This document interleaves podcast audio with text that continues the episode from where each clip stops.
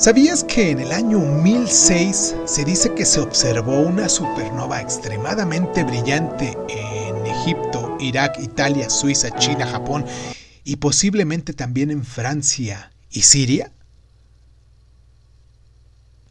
La mayoría de las estrellas mueren discretamente, agotando todo su combustible merced a la función nuclear. Luego, el 99% de ellas se apaga convirtiéndose en unos objetos celestes conocidos como enanas, enanas blancas.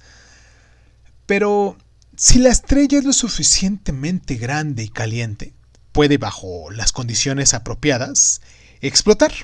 Entonces, este estallido ha sido bautizado como supernova. Antes de que una estrella explote, fusiona sus elementos produciendo energía.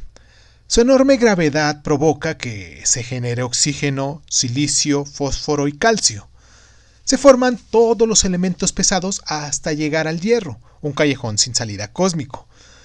Mm, fusionar el hierro para producir elementos aún más pesados no genera energía, pero sí se gasta.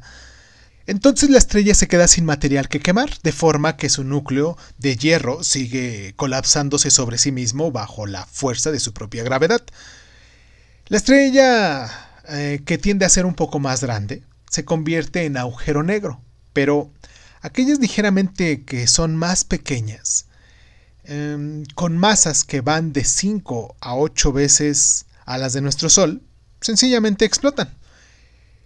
El estallido de una supernova dura menos de 15 segundos y es tan potente que una sola estrella puede superar el brillo de toda la galaxia durante meses. Además, genera suficiente calor como para crear elementos aún más pesados, lo que es, por un ejemplo, el mercurio, el oro y la plata. De acuerdo con la teoría del Big Bang, hay una Tierra gracias a las supernovas pues todos los elementos más pesados que el oxígeno se generaron a partir de antiguas explosiones de estrellas gigantes. El potasio, por ejemplo, de los plátanos no nació en una isla del Caribe, sino que pudo generarse hace mucho tiempo en una supernova. ¿Sabías que Galileo Galilei tomó el ejemplo de una supernova en el año 1604 para refutar la teoría de Aristóteles de que el universo era inmutable?